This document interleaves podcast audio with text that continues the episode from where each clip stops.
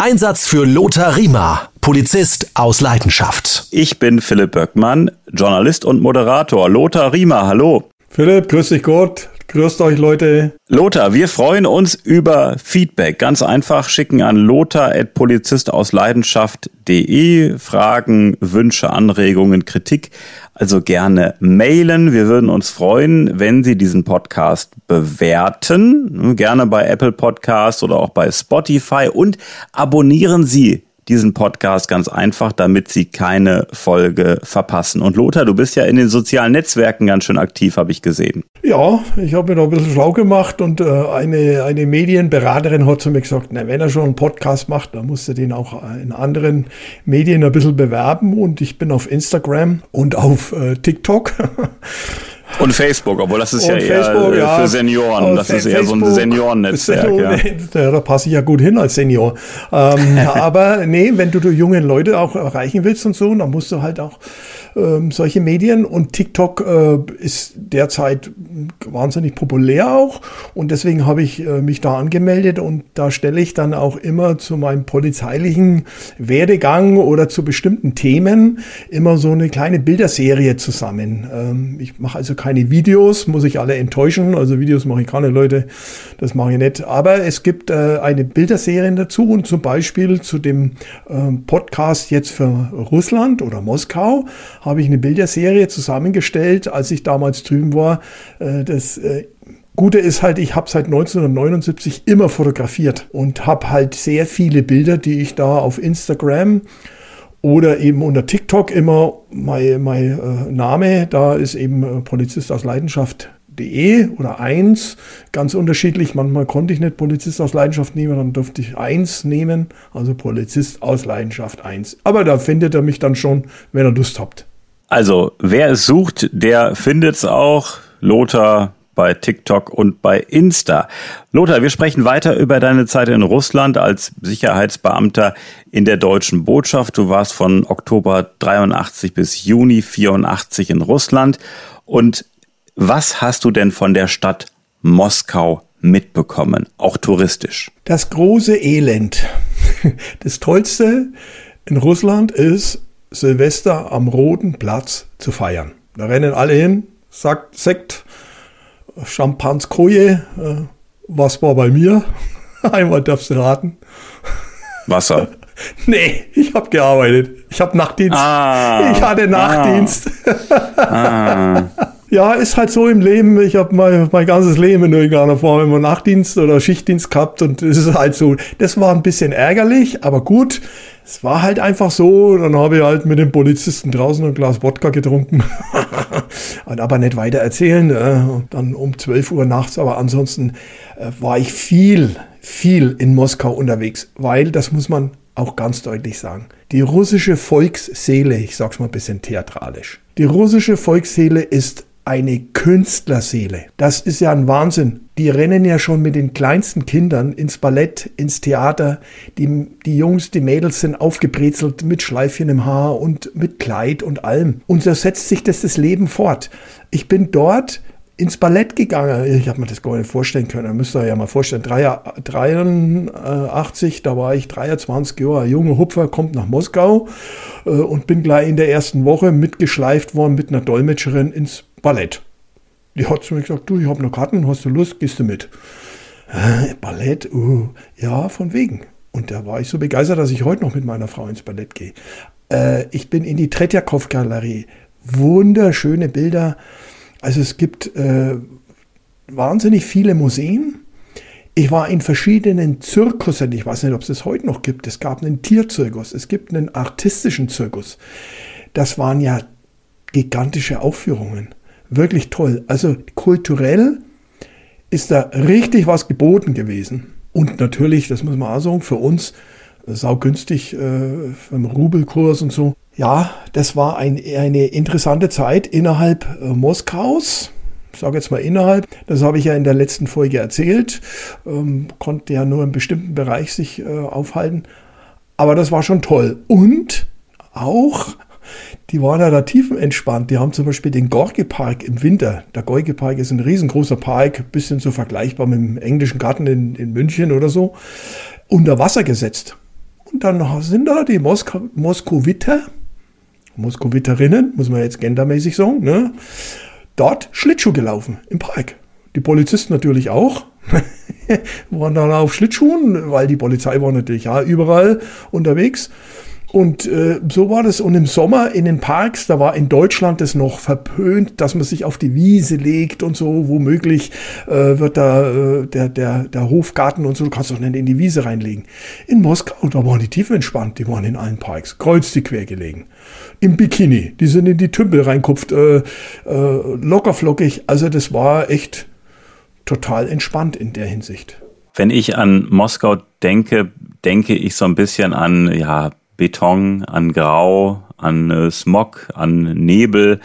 Ähm, hast du das grüne Moskau wahrgenommen? Äh, gab's das? Gab's da viele Parks, äh, viel Grün oder war das wirklich so ein bisschen dieses triste, neblige Betonfeeling? Betonfeeling ja, trist und nebelig nein das hat äh, etwas mit dem Klima zu tun.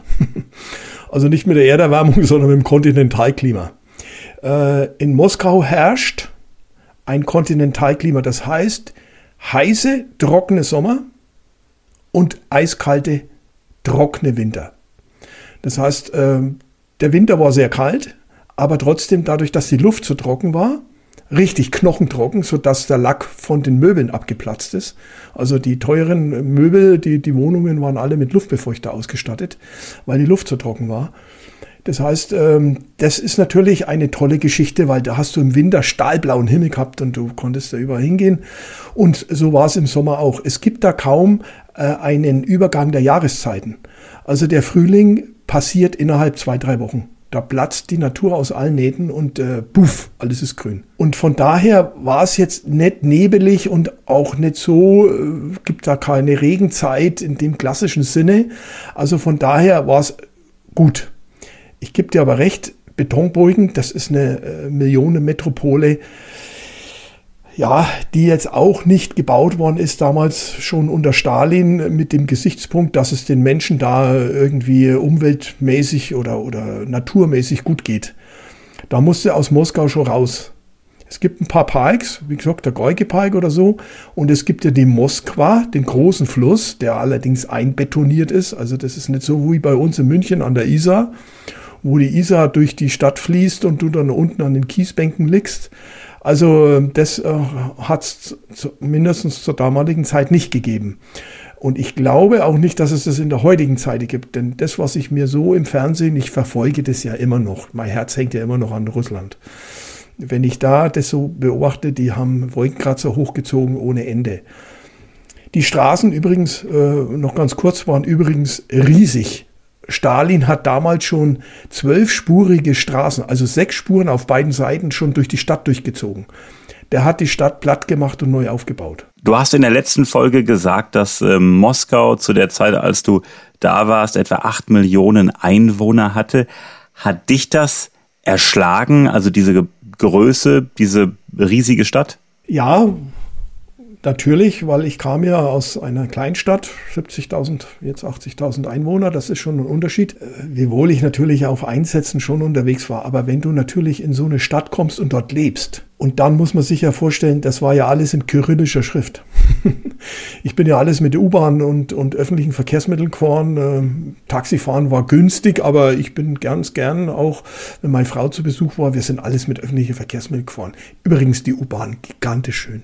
Die ältesten U-Bahnen der Welt sind in London und in Moskau. Es ist dramatisch. Wenn du da runter gehst, ewig tief in die Erde runter und dann wie Kathedralen gebaut. Also irre, irre. Und äh, da waren wir unterwegs und das hatte ich natürlich am Anfang schon erschlagen. Ich bin immer nur mit dem Stadtplan erstmal rumgelaufen, bis man sich orientiert hat. Das Gute war, mitten durch die Stadt fließt die Moskwa und ich wusste, über welche Brücke ich gehen muss, um wieder an die deutsche Botschaft zu kommen. Bolschaya Grusenskaya 17, weiß ich noch heute, hieß die Straße und ähm, da, da musstest du dich vortasten, ganz klar. War, war gigantisch, eine Riesenstadt. Bei Russland denke ich immer an äh, Wodka und Kaviar. Ja. Zu Recht, ja. Ist richtig. Und der Sekt, Champanskoje. Also Wodka, Kaviar und äh, der besondere Sekt. Ja. Ähm, hast du das äh, öfters mal genossen alles? soll ich mich jetzt outen? ich sagte mal, wie unsere Bohlen. Wir haben äh, ab und zu so Feiern gemacht und haben wir dann eine russische Bohle produziert. Das war dann eine Flasche Weißwein, grusinischer, eine Flasche Champonskoje, also Champagner, russischen Sekt und eine Flasche Wodka. Das war dann unsere Bohle. Gut, ein paar Früchte noch reinkaut, sofern da welche vorhanden waren. Also das da ist schon auch äh, der Alkohol natürlich konsumiert worden, ganz klar. Und äh, das Hauptgetränk in Russland ist der Wodka. Übrigens eine äh, dramatische Geschichte will ich in dem Zusammenhang, fällt mir gerade ein, mit dem Jelzin. Ne? Wir haben uns ja in der letzten Folge drüber unterhalten, mit der wirtschaftlichen Niedergang. Die russische, der russische Staat war nicht mehr in der Lage, unter Jelzin die Renten zu sichern. Also die Rentner waren letztendlich, die Rentkasse war leer. Das war dann in den 90er Jahren. Ja. Und da hat er die Konzession, die staatliche Wodka-Konzession verkauft. Verkauft an eine Firma, an, an den Oligarchen. Und da hat der seine Rentenzahlungen finanziert an die Rentner. Also da war Wodka Zahlungsmittel. Und der Wodka spielt in der russischen Volksseele eine große Rolle. Und 100 Gramm Wodka, also Wodka wird ja nicht in Zentiliter gemessen, sondern immer nach Gramm, ne? bestellst du immer nach Gramm. Und 100 Gramm Wodka sind kein Wodka heißt ne, in der Volksseele, in der russischen. Und das ist aber schon ein Limoglas. Ne? Also die trinken auch nicht äh, den Wodka aus so Schnapsgläschen wie wir, so Stamperl, wie man in Bayern sagt, ne? sondern das, also da musst du schon ein, ein Limoglas haben und dann hoch die Tassen. Aber immer Kultur, immer Kultur aufrechterhalten, immer mit einem Trinkspruch. Also nicht einfach nur dumpfbackig reingesoffen, sondern dann werden Lieder gesungen, da wird ein Stück Brot dazu gegessen, äh, dann geht man mal wieder zum Tanzen. Also da ist auch kulturell was geboten. Und Kaviar ist persönlich nicht meins. Also ich habe es äh, gern gegessen ich konnte mir das normalerweise so ja nicht leisten, aber du hast schon deine Quellen auch dann mal gehabt, zumindest in der damaligen Zeit. Und äh, ich habe es gern gegessen. Ähm, natürlich nicht so, wie man das in dem Fernsehen immer sieht, mit dem Löffel rein, sondern dann hast du ein bisschen auf dem Brot drauf geschmiert und dann hast du da gegessen. Übrigens immer auch, das haben auch die Russen gemacht, in der Pause, wenn die im Theater waren. Ne? Da gab es immer ein Gläschen Sekt und ein, eine trockene Scheibe Weißbrot und ein paar Körner äh, von Kaviar. Also die haben da auch immer kulturell geschaut, ne? in der Pause, da trinkt man und essen wir auch ein bisschen was. Wie war das äh, bei deiner Frau, äh, wenn sie mal bei dir in Moskau zu Gast war? Hat die auch mal am Kaviar genascht? Ja, ähm, aber die hat es dann bitte bereut, weil die so eine Eiweißallergie entwickelt hat und dann äh, hat sie dann äh, äh die Fische gefüttert. also die konnte kein Kaviar essen, weil der ist ja wahnsinnig eiweißhaltig. Und mal abgesehen von den Klassikern Wodka, Kaviar oder auch dem äh, russischen Sekt, was hat Russland äh, seinerzeit kulinarisch noch zu bieten gehabt? Was hast du positiv in Erinnerung? Naja, dazu muss ich auch ein bisschen eine Story erzählen.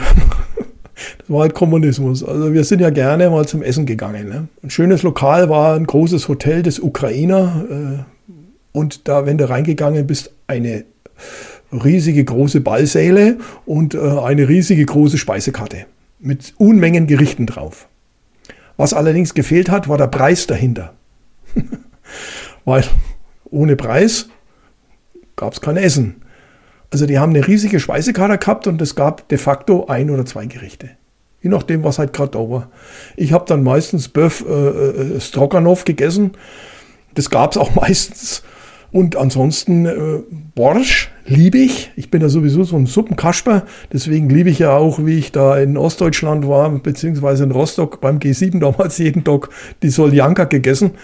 Also solche Suppen, äh, das ist äh, toll. Die russische Küche ist grundsätzlich abwechslungsreich toll, sehr schwer. Aber das Problem war halt, was kriegst du denn? Ne? Also wir waren schon auch mal im Havanna. Ähm, das war ein Lokal, Speiselokal. Ähm, da gab es dann äh, kubanischen Bananenschnaps auch. Und äh, da gab es dann auch mal äh, spezielle Gerichte. Aber da musstest halt ewig lang vorher reservieren und da musstest dann Glück haben, dass es dann das Gericht auch gerade gegeben hat. Also die kulinarische Vielfalt hat sich in Grenzen gehalten. Lothar, Stichwort Strickjackengespräche. Was hat's damit auf sich? Ja, es gab ja diese Abrüstungsverhandlungen, wo wir ja schon mal drüber gesprochen haben. Und dann gab es natürlich diese Zwiegespräche zwischen der Bundesrepublik Deutschland äh, und der Sowjetunion. Wie verfahren wir denn jetzt weiter? Äh, was machen wir denn äh, mit der DDR? Wollen wir uns zusammenschließen? Ja, nein. Ähm, wollen wir aus der NATO austreten? Oder holen wir die DDR quasi machen wir einen Zusammenschluss. Was machen wir mit den Tausenden, Tausenden von russischen Soldaten, die ja in Russland überhaupt keine Wohnungen gehabt haben? Also alles solche Dinge, wo man versucht hat, in bilateralen Gesprächen, Genscher war damals noch Außenminister auch so, äh, das ein bisschen zu klären. Es gab russische Soldaten, die in Russland keine Wohnung hatten. Kannst du mir das einmal erklären? Ja, also relativ einfach. Die russischen Soldaten waren größtenteils mit ihren Familien in der DDR. Hm. Und da haben die gewohnt, in ihren Kasernen. Jetzt gab es russische Soldaten in Russland, die haben in ihren Kasernen gewohnt.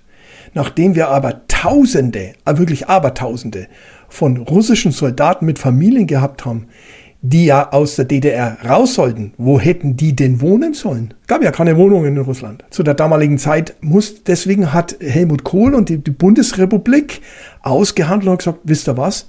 Wir bauen euch Wohnungen. Wir bezahlen euch das. Containerwohnungen oder was auch immer. Solche Plattenbauten. Die hat die Bundesrepublik Deutschland angeboten und hat gesagt, okay, was machen wir? Wir verstehen das. Die russischen Soldaten müssen, wenn sie zurückgehen, doch irgendwo wohnen. Und das waren ja nicht nur ein paar Hansel sondern das war ausgehandelt.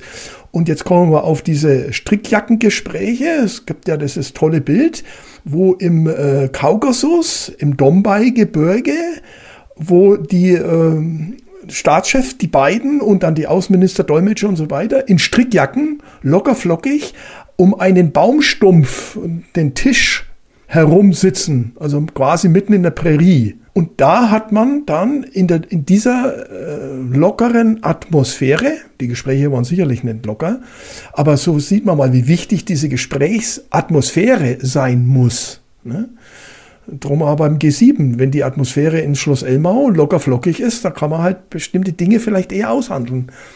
Und Gorbatschow, das muss man auch ganz klar sagen, hat damals nicht verlangt, dass bei einem Zusammenschluss wir aus der NATO austreten. Und es gab auch kein Abkommen, dass es keine NATO-Erweiterung geben darf. Das wird kolportiert von Putin. Das stimmt überhaupt nicht. Das sagen Zeitzeugen heute immer noch. Die beschwören das. Also die Verhandlungen gingen um die Bundesrepublik Deutschland und die DDR. Wie gehen wir damit um? Die Gespräche waren nach deiner Zeit in der russischen Botschaft, aber du hast da eine Verbindung. Ja, die waren äh, nach meiner Zeit, aber, und das ist eben das Interessante, warum ich mich da gut dran erinnern kann, da war ich nämlich vorher gewesen. Also wir hatten mal einen viertägigen Ausflug geplant, ein Kollege noch mit dabei und eine Kollegin, die war äh, beim Militärattaché auch mit und meine Frau. Und dann sind wir zu viert da ins Dombai-Gebirge geflogen, weiß ich noch, äh, nach Pyadigorsk und äh, Kislovodsk und äh, waren dann da in der Heimat von dem Schriftsteller Lermontov und haben da uns diesen Nationalpark äh, angeschaut, waren im Dombai-Gebirge, zwar natürlich immer unter Bewachung von äh, Dolmetschern, KGB-Agenten natürlich, und waren da eben genau in dieser Region, wo diese Gespräche stattgefunden haben dann danach. Und deswegen hat mich das natürlich auch so interessiert. Du warst ja von äh, Oktober 83 bis Juni 84 in Moskau. Ist das üblich, äh, dass man da nur ein paar Monate verbringt oder hättest du da auch ein paar Jahre bleiben können? Naja, ich wäre sicherlich länger geblieben, ähm, aber ich durfte ja äh, quasi nicht umziehen. Wir waren ja nur abgeordnet. Also wenn ich äh, versetzt worden wäre an die Botschaft, dann hätten die mir den Umzug bezahlen müssen. Dann hätte meine Frau nachkommen können und so weiter. Aber das ist ja nicht vorgesehen. Also man will da ein Rotationsprinzip haben und normalerweise bleibt man ja. Aber da die Lebensverhältnisse in Moskau eben damals schon sehr, sehr schwierig waren, äh, es gab noch das Libanon zum Beispiel, Beirut oder so. Ein Kollege von mir war in Beirut an der Botschaft Botschaft, äh, das war damals ja der Krieg in Beirut und so. Das, also Iran auch, da war es dann nicht so lang. Also ich wäre gern geblieben. Ich hätte mir vorstellen können, da auch ein bisschen zu bleiben. Also meine Frau hat es auch geliebt. Also wir äh, haben da, wir, wir sprechen heute noch auch immer noch äh, viel aus, von dieser schönen Zeit und von diesen tollen Menschen, von diesen tollen Menschen. Ich war ja auch mal in Russland, Lothar. Und zwar genau einen Tag. Ich war mit der AIDA, mit dem Schiff äh, unterwegs. Ah, und dann kann man schon vorstellen, wo. St. Petersburg. Ja, aha. toll. Das Venedig des Ostens, ja. Du warst auch schon mal da. Ich war da, damals hieß es noch Leningrad. Also es ist ja witzig, ne? Die Stadt ist ja vom Peter den Großen gegründet worden, aus dem Boden gestampft worden in dieser äh, unwirklichen Landschaft, war ja alles verseucht, Moskito verseucht. Aber St. Petersburg hat er, weil er einen Zugang zum Meer haben wollte mit einer Flotte, St. Petersburg gegründet. Dann kam ja die Kulturrevolution, dann hieß das ganze Ding erstmal eine Zeit lang Petrograd. Ich weiß nicht, ob du das gewusst hast. Nee. Siehst du, was du bei mir lernst, ne? ja, das hieß während der Kulturrevolution Petrograd und dann hat man es natürlich nach dem großen Führer Lenin nach Leningrad umbenannt. Mai, und danach war es dann wieder St. Petersburg. Und da war ich. Das war übrigens auch interessant. Wir sind da mit dem Nachtzug, mit dem roten Pfeil, einem Nachtzug, der fährt Moskau, äh, Leningrad, St. Petersburg, immer hin und her.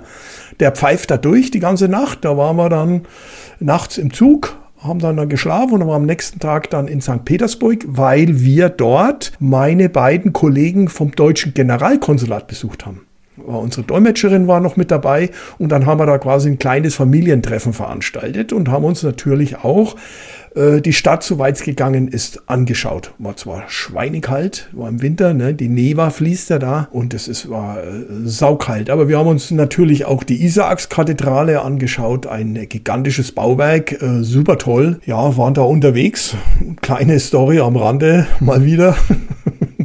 immer festgenommen worden. Die ganze Plage waren wir zu viert. Ah. Und waren in der Wache in St. Petersburg oder in Leningrad in der Wache gesessen. Ich muss dazu sagen, also wir waren auf dem Markt. Und das Interessante dort ist ja, ähm, da gibt es so einen Schwarzmarkt, also zur damaligen Zeit. Da haben die Bärenfellmützen oder so, so also Fellmützen verkauft. Und zwar hat es immer so ausgeschaut, die, die haben dich gefragt, willst du eine Mütze äh, kaufen? Ne? Und dann hast du quasi deine alte Mütze dem auf den Kopf gesetzt und der, der, der die neue. Ne? Zack, zack, so ist das dann gegangen. Und es waren vier, vier so Typen und die haben halt mitgekriegt, dass wir Westler waren und haben sich da in Pose gestellt und wir sollten die fotografieren. Das habe ich dann gemacht. Das hat gerade zwei Minuten gedauert, kam der Milizionär schon an, hat damals auf uns ein, ja, und wir hätten da illegale Fotos geschossen und so weiter und so fort. Dolmetscherin hat mir dabei, die hat dann gedolmetscht, nee, und die haben sich da hingestellt und so, die waren natürlich dann verschwunden, ist klar, ne? Und dann waren wir dann in der Wache gesessen. Und da haben, haben sie erstmal schon mal den Film rausgerissen aus der Kamera, äh, was sie hätten theoretisch gar nicht machen dürfen, Diplomaten, ne? Aber gut, und dann, äh, wir haben uns noch nicht zu erkennen gegeben, weil wir gedacht haben, die Sache lösen wir jetzt mal so. Aber das Problem war, die Sache ist so nicht zum Lösen gewesen. Also die haben sich da versteigert da drin. Und irgendwann haben wir dann gesagt, also jetzt ist mal Schluss, Leute. Also wir haben da nichts Illegales getan. Wir haben die vier Leute da fotografiert. Äh, wir sind Diplomaten aus, Mün aus München, hätte jetzt mal gesagt, aus Moskau. Ne? Und ähm, der hat dann äh, die zuständige Miliz angerufen, die für die deutschen Diplomaten zuständig ist, und dann sind wir da wieder entlassen worden. Also so schnell rutscht man dann in so eine Situation rein, wo man eigentlich gar nichts dafür kann. Aber witzig, wer auf TikTok geht oder Instagram, der wird das Bild mit diesen vier Schwarzhändlern wird er das sehen, das habe ich nämlich noch. Äh, ich habe nämlich interessanterweise nämlich den Film gewechselt gehabt und jetzt hat der Milizionär mir einen Film rausgerissen. da war noch nicht viel drauf und von daher äh, habe ich das Bild noch. Brauchtet ihr denn eine Genehmigung für den Trip nach St. Petersburg? Ja, brauchten wir. Das war richtig äh, und wichtig auch, weil die wollen natürlich schon immer wissen, wo du bist und deswegen haben wir ja auch immer mit offenen Karten gespielt. Aber das war so eine, eine Sache, die, die ist auch immer genehmigt worden, weil du konntest aus dem Zug auch nicht aussteigen und äh, wenn du dann am Bahnhof angekommen bist, äh, da waren die nächsten KGB-Leute schon wieder gestanden und haben dich in Empfang genommen. Glaubst du denn, es gibt heute noch eine Akte von dir irgendwo im äh Staatsarchiv in Russland? Das konnte ich nicht beurteilen. Ich weiß nicht, ob da eine, ob ich so interessant gewesen wäre. Mag sicherlich sein, zumindest war ich ja akkreditiert. Das heißt, du musste ja vorher, habe ja ein Visum bekommen und, und einen, einen Dienstpass. Also von daher schon, aber letztendlich war ich ja außer Squash spielen und so, war ja uninteressant, da wo ich unterwegs war. Aber interessanterweise habe ich natürlich dann, wie ich beim G8-Gipfel in Heiligendamm war, die Außenstelle besucht, die für diese Aktenstasi-Unterlagen zuständig ist und habe mal nachgeguckt, äh, ob da Unterlagen von mir sind. Und da waren keine. Naja, ich bin ja unbedeutend. Also in der DDR gab es keine Unterlagen über dich. Nein, gab es keine. Lothar, es ist ja so, dass Botschaftsmitarbeiter diplomatische Immunität genießen. War das bei dir auch der Fall? Wenn du mal falsch geparkt hast, kein Knöllchen, ja, da muss man ein bisschen unterscheiden. Äh, nach dem äh, Wiener Übereinkommen ist genau geregelt, es gibt ja äh, Diplomaten, diplomatische Immunität, es gibt dann Dienstpässe, es gibt begleitendes Personal. Ich will das gar nicht groß ausführen, wird übrigens bei der Polizei unterrichtet, habe ich auch unterrichtet, weil wir natürlich auch in, in Bayern ja Diplomaten haben, sei es jetzt vom Generalkonsulat oder vom Europäischen Patentamt, die haben ja diplomatischen Status. Ähm, und solche Dinge da wird abgestuft. Also ich hatte in Kairo einen Volldiplomatenstatus, aber in Moskau nicht. Da hatte ich einen Dienstpass, der mich nur bedingt geschützt hätte. Sag's mal vorsichtig, hätte. Aber dadurch, dass ich äh, jetzt weder mit einer Russin was angebandelt habe, ne, was auch vorgekommen ist, ist doch ganz klar. Es gibt ein Codewort zum Öffnen von Tresoren und das heißt Liebe. Und das bleibt ja auch nicht aus, da muss man halt aufpassen. Äh, war für mich kein Thema und deswegen, also nochmal, ich war da ein uninteressanter Polizist. Aber äh, wo du gerade das Wort äh, Liebe gesagt hast, ich glaube schon, dass da ähm, irgendwelche Damen vom KGB sich an äh, die Botschaftsmitarbeiter rangeschmissen haben, um da Informationen zu bekommen oder um mal eine Wanze zu installieren. Ähm, das hat es bestimmt gegeben, du hast es gesagt. Natürlich, und äh, wir waren ja öfter mal in dem Hotel Mesto da Rodnaja, also Hotel International, was nicht, ob es es heute noch gibt, an der Moskwa unten, war damals von einem französischen Konsortium gebaut, ein gigantisches Hotel, äh, richtig schick. Da waren dann die super Frauen gesessen und die mussten dann die Berichte an den KGB abliefern. Das waren dann die ich sag's jetzt mal, staatlichen Prostituierten. Es gab natürlich auch illegale Prostitution, auch Homosexuelle, ist doch klar, in so äh, Städten, das, das bleibt ja nicht aus. Das will ich ja auch gar nicht bewerten, sondern das ist einfach so. Und dass solche Leute natürlich nur unter Duldung der Staatssicherheit oder in dem Fall vom KGB arbeiten konnten, um sich Geld zu verdienen, das ist doch klar, da müssen die was liefern. Und da waren ja interessante Geschäftsleute, ja vor allem, die da alle abgestiegen sind. Abschließend ähm, nach deiner Zeit in Moskau, als du wieder in Deutschland warst. Also ich könnte mir vorstellen, ich hätte da als erstes Bock auf so eine Weißwurst oder auf eine Currywurst äh, oder auf ein richtiges Spiegelei, auf Brot, äh, auf äh, Wiener Würstchen. Wie war das bei dir? Hast du das auch mal wieder genossen, deutsche Küche zu genießen? Obwohl, ich sag mal, Wiener Würstchen mit deutscher Küche, du weißt, was ich sagen will. ja, ja, ja, ja, schon klar. Das mag jetzt ein bisschen dekadent klingen, aber ich habe überhaupt nichts vermisst. Das ist so, wenn ich im Ausland bin, dann ist es so und dann, äh, also vielleicht habe ich in Ägypten mal ein wenig einen Leberkäse äh, vermisst. Aber in Moskau war es ja so, dass wir ähm, von der Spedition beliefert worden sind. Und zum Beispiel am Donnerstag, Donnerstag kam immer die Lufthansa-Maschine mit der Depesche, also mit der Dienstpost, ne, mit der Dienstpost. Da war auch einer dabei von der deutschen Botschaft, der hat einen Koffer dabei gehabt mit Handschellen am Handgelenk. Da war dann die richtige Depesche drin und die anderen in den, in den versiegelten äh, Säcken, die sind dann gekommen. Und was kam auch? Meistens noch mit ein Fass Bier hat die Lufthansa immer mitgeliefert und äh, Bockwürste und Sauerkraut. Und dann gab es bei uns in der Botschaft unten in der Bar am Donnerstag immer Bockwürste, Sauerkraut und Fassbier. Mm. Und da kamen natürlich auch andere Botschaftsangehörige. Also wir haben da, am Donnerstag ging quasi, ging es an der deutschen Botschaft los. Am Freitag sind wir dann in die neuseeländische, nee, in der neuseeländische sind wir Sonntag immer zum Dart spielen.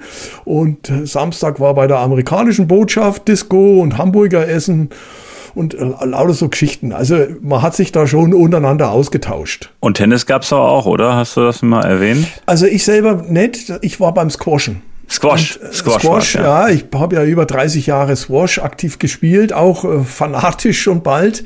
Äh, und und habe dann da rausbekommen, dass es an der indischen Botschaft eine Squashhalle gibt die allerdings nicht beheizt war im Winter, aber gut, das ist halt so. Aber da habe ich immer gespielt, mit meiner Frau oder mit Kollegen, was auch immer. Ähm, das war eine tolle Geschichte. Muss man zwar bezahlen, natürlich auch, äh, in der Regel in Dollar. Die Inder wollten immer gern Dollar sehen und dann äh, haben wir da Squash gespielt. Ansonsten habe ich, bin viel gejoggt und zwar in den Lenin-Hügeln wer vielleicht ein bisschen so sich noch an die Winterolympiade erinnern kann, in den Lehnenhügeln war die Sprungschanzen und so weiter. Und da bin ich dann immer gejoggt und habe da meinen Sport getrieben. Das Wort Depesche ist eben gefallen. Das war die Dienstpost. Äh, also Telegramme waren das nicht. Also Telegramme nicht. Die gab es ja dann in unserer äh, Abteilung, unserer technischen Abteilung. Es gab ja eine Funker, Fernschreib. Heute wird man E-Mails natürlich schicken. Eine Funkabteilung. Schwer bewacht. Innen drin auch nochmal mit äh, speziellen Türen. Also da konnten niemand rein, außer den Funkern. Und äh, die waren auch voll berechtigt, die zu entschlüsseln. Aber die ganze Dienstpost, die ist ja immer mit dem Flugzeug geliefert worden. Das ist ja eine Verwaltungsbehörde. Also muss die Dienstpost immer hin und her geschickt werden. Und das kannst du natürlich nicht mit der russischen Post machen, weil die würden ja erstmal alle Briefe einmal durchlesen. Genau, und deswegen sind diese Säcke auch äh, versiegelt gewesen. Und es ist immer einer von der deutschen Botschaft, nicht von der deutschen Botschaft, sondern vom Auswärtigen Amt, damals ja noch aus Bonn, immer mitgeflogen und hat es kontrolliert. Und wie gesagt, die ganz Top-Secret-Dokumente, die man jetzt beim Donald Trump in seiner Wohnung gefunden hat vielleicht, die hatte der am Handgelenk mit einer Diplomatenkoffer. Daher kommt dieser Ausdruck, nämlich Diplomatenkoffer. Lothar, dein Fazit, die Zeit in Moskau war eine tolle Zeit. War toll, faszinierend und äh, wirklich also schwer beeindruckend. Lothar Riemer und seine Zeit in Moskau, vielen Dank. Ich danke dir, hat Spaß gemacht und Nastarovje.